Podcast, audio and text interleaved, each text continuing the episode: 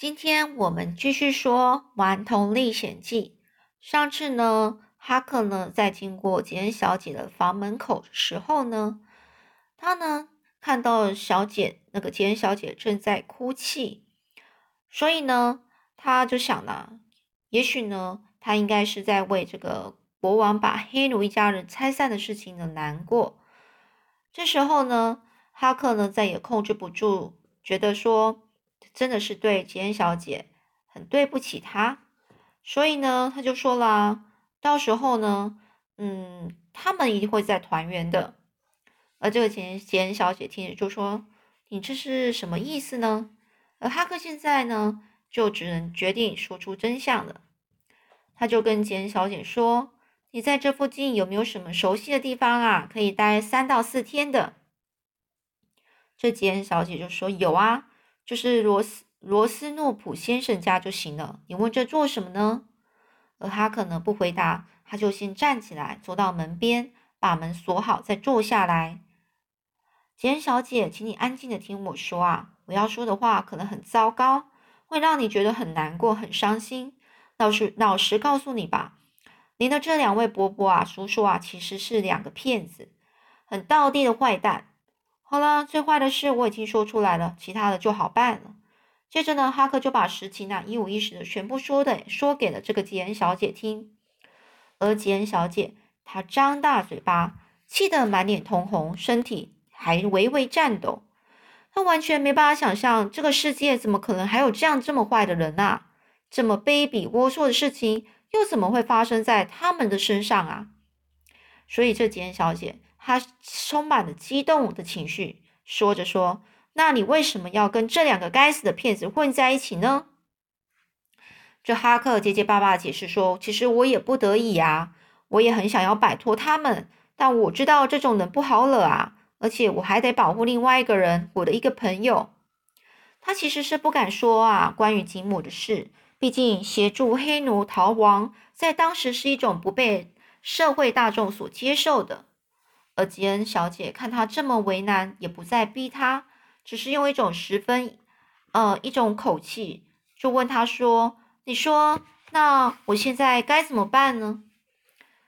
这时候呢，哈克就说了：“我想你今天呐，就先到罗斯洛普家先待一整天，晚上再回来，因为我担心你现在既然知道了这真相，就没有办法再面对他们了。”今天我会想办法摆脱那两个坏蛋，等我安全脱身了，你再出面揭发他们，好吗？如果你愿意这么做，我和我那个需要协助的朋友会非常感谢你呀。这时候，这个吉恩小姐就说：“好，没问题。可是我回来的时候，怎么知道你是不是安全脱身了呢？”这时候，哈克说：“那不然这样吧。”就请你回来的时候，在这间屋里点上蜡烛，还有，请你等等我，等到十一点。如果十一点过后我还没有回来，就表示我已经脱身了。这吉恩小姐说：“好，那么就这么做吧。”这时候呢，哈克又说了：“万一我脱不了身，跟他们一起被别人抓起来了，你必须，你就必须出来帮我作证。”我实实在是不是什么存心要跟你们一起跟他们一起做坏事的啊！这吉恩小姐很严肃的说：“您放心吧，我绝对不会不管你的。”然后呢，这就说啦：“您尽管让他们这个小……嗯，杰恩杰恩小姐又说：‘您尽你你呢，就尽管让他们去拍卖产业，反正今天拍卖呢，就和昨天的黑奴买卖一样。’”这哈克就这样讲了，很快呢就会被人发现，其实是没用的。到那个时候，一切又会物归原主了。那家被拆散的黑奴母子，其实就会再团圆了。要是有人不相信这两个骗子是坏蛋，我也知道该怎么去找证人。哈克呢，就向吉恩小姐要来纸跟笔，写上国王跟公爵演出的皇家奇物那个小镇名称，说只要找人呐到这个镇上去。宣布演皇家奇物的这两个骗子已经抓到了，需要人证。我相信几乎全镇的人，全镇的人啊，都会马上跑过来的。而简小姐就握着哈克的手，很感激的说：“谢谢你这么帮忙，你真是一个好孩子。”而这个他的话让哈克觉得非常的惭愧啊。这时候哈克又说：“还有一件事啊，吉恩小姐，关于那袋钱。”这时候呢，这个吉恩小姐说：“哎呀，你就别说了，只怪我太笨了。平时平时把那么多钱，干嘛把那么多钱呢送给这两个坏蛋？”这哈克就说：“不是不是，吉恩小姐，其实那袋钱呐，现在不是在他们手上。”那这个吉恩小姐说：“那会在哪呢？”这哈克觉得实在是有点很难以启齿啊。就是很难说啊，说我其实也不确定。本来我已经替你偷回来了，可是后来又出了一点意外。这吉恩小姐说，然后呢，这哈克呢就就有点说不出话，说不出话来说，我我我那个简小姐，我我写在纸纸上啊，你去罗斯诺普家的路上再看好吗？这简小姐很能吃的就同意了。于是哈克清清楚楚的写着，我把它放在棺木里。前天深夜，您坐在棺木边哭泣的时候，钱袋就在棺木里了。那时我正躲在门后。当国王跟公爵啊得知杰恩要出去访友的时候，并没有特别警觉到什么。他们所有的注意力通通是通通啊是放在当天下午的拍卖会上，而拍卖会是从下午一直进行到呃那当天的黄昏。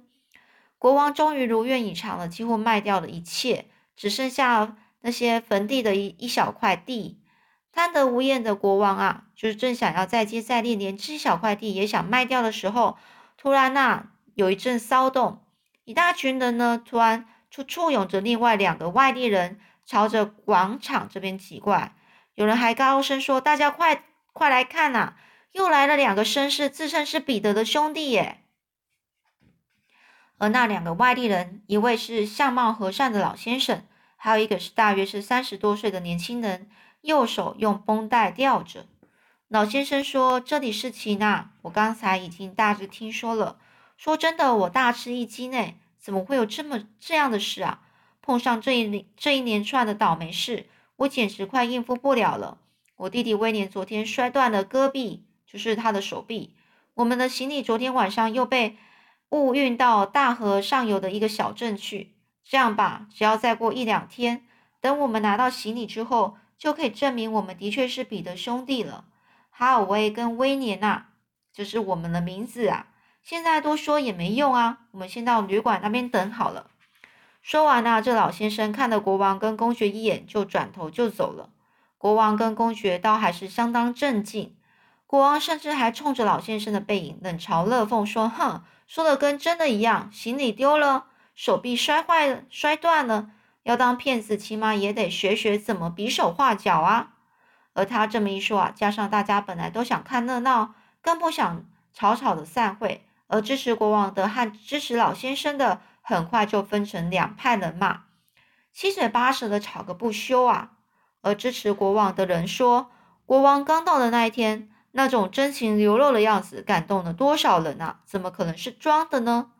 而支持老先生的人说：“啊，老先生的英国腔自然多了，比较可信呐。”而大家一直吵着天黑还不肯罢休呢，还一直吵到老先生住的旅馆大厅。小镇居民呢，已经有一个共识了，在真相还没大白之前，这五个人，包括国王的男小男仆阿道夫斯，都得老老实实的给待着，一个也不准离开呀。而这眼看怎么吵也是双方各说各话。有一个人呐，突然站起来说：“我有一个办法，我刚刚啊去请去请了律师，拿了一些哈尔韦先生过去写给彼得的信，律师马上就要赶来了。现在竟然有两个自称是哈尔韦的家伙，不如叫他们写几个字，我们来比对一下笔迹，不就可以知道是谁谁真谁假了吗？”而这国王啊，他的脸色突然大变了。但他还来不及想到什么方法，那位英国腔的老先生却反而急着叫起来说：“这不行啊！那些信都是我弟弟威廉替我抄写的，因为我的字太潦草了，只有他看得懂。可是现在他的手臂摔断了，不能写字，要怎么证明啊？”那这国王就马上呢抓住机会，就大声说了：“这么巧啊！原来你们是有预谋的，那我也不想写喽。”所以这又是一阵吵吵闹吵闹声啊！突然有人就大叫说：“那我看他们通通都是骗子。”这大家都突然的大面就开始说：“对对对，全部他们一定都是骗子。”这英国向老先生呢，就突然转头注视着国王说：“慢点，慢点，我想到了，这位先生啊，既然你说你是哈维，那你一定知道彼得胸前，他彼得胸前有一个哦纹身，是什么样的花纹吧？”而这突如其来的一问啊，真把国王给问傻了。哈克看着他满。满心以为他再也混不下去了，一定是要认输了。没想到国王的斗志还真是旺盛啊，竟然硬是继续厚着脸皮瞎扯。哎，这国王就瞪着老先生说：“哈哈，你以为我答不出来吗？我当然知道了，那不过是一个小小细细的蓝色箭头，要是不仔细看还看不出来呢，对不对啊？”这老先生兴奋地说：“你们大家可听到了？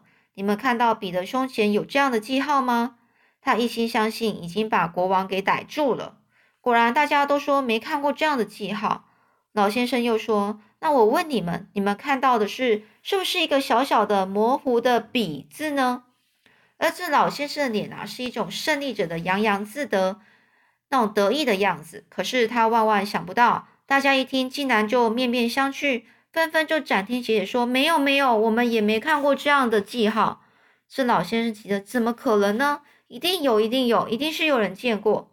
而这人群中再度有人说：“够了，够了，他们都是骗子啊！”这时啊，忽然有人就开始突然讲出另外一个方法。他说：“干脆我们就去把彼得挖出来，确定他胸前是什么记号，不就好了吗？”这激昂的鼓噪声啊，这个可怕的提议竟然立刻获得热烈的响应啊！于是就在晚上九点多的时候。小镇居民啊，紧紧抓着五个同样被视为来路不明的家伙，急忙的赶赶往坟地。哈克被一个大汉抓得很紧，一路上啊，他真后悔要杰恩小姐先离开，不然这个杰恩小姐就可以出面帮他讲话了。大家在黑夜中啊，挖开了彼得的坟，把棺木扛出来。完了，这个哈哈克啊，几乎绝望的想。糟糕了，我很快啊，我我很快就会被处死了。突然有人就惊叫说：“天哪，这袋金币怎么会在彼得手上呢？”这大伙人都纷纷想挤上前去看个究竟。就在这时候，哈克趁着他的这个趁着抓着他的这个大汉啊，这个大甲那个很强壮的这个男男的，他手一松的这个瞬间，马上就逃走了。呃。哈克呢，就拼命的跑，拼命的跑，跑出了小镇，跑到吉姆跟木筏所在的冲击沙洲边，睁大了眼睛在河边来回仔细的找。当他看到附近有一艘只拴着一条绳子的小船时，马上毫不犹豫的跳进小船，用力的划出去。一划到木筏那儿，哈克几乎是用最后一点力气跳上去，大声说：“吉姆，快出来啊！谢天谢地，我们总算把国王跟公爵给甩开了。”赶快解开木筏吧！而吉姆连忙从小木棚钻出来，高兴的打开双手，朝着哈克扑过来。